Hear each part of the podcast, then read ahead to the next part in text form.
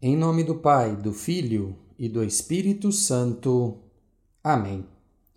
Inspirai, Senhor, as nossas ações e ajudai-nos a completá-las, para que em vós comece e para vós termine tudo aquilo que fizermos por Cristo nosso Senhor. Amém. Aproveitando o Evangelho do quarto domingo da Páscoa, segundo São João, vamos falar hoje um pouco do bom pastor.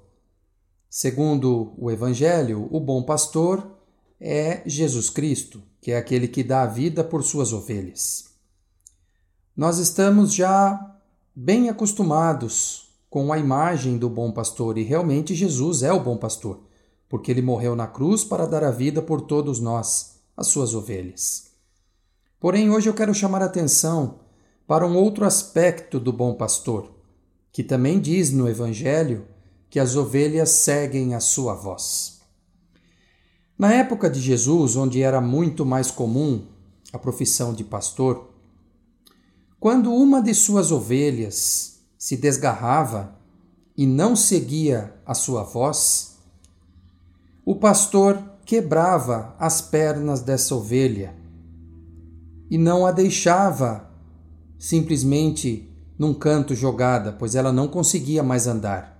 Ele quebrava suas pernas e colocava essa ovelha no ombro, como nós vemos por aí em muitas imagens sobre o bom pastor, Jesus carregando uma ovelha em seu ombro. Quando o pastor carregava essa ovelha com as pernas quebradas em seu ombro, ela ficava mais próxima do pastor e ouvia muito mais a sua voz e gravava muito mais fácil a sua voz. Quando a sua perna, as suas pernas se recuperavam, ela podia andar e como ela ficou mais próximo né, de Jesus, ela não esquecia a sua voz e não se desgarrava mais.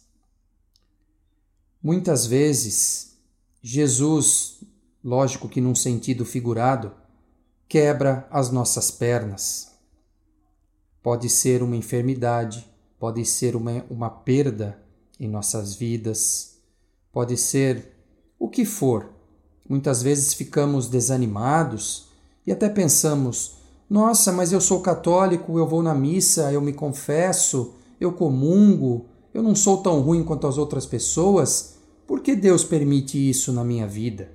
Quando Jesus quebra as nossas pernas, ou seja, acontece algo de ruim na nossa vida, nós temos que ter a certeza que Ele está nos carregando nos seus ombros.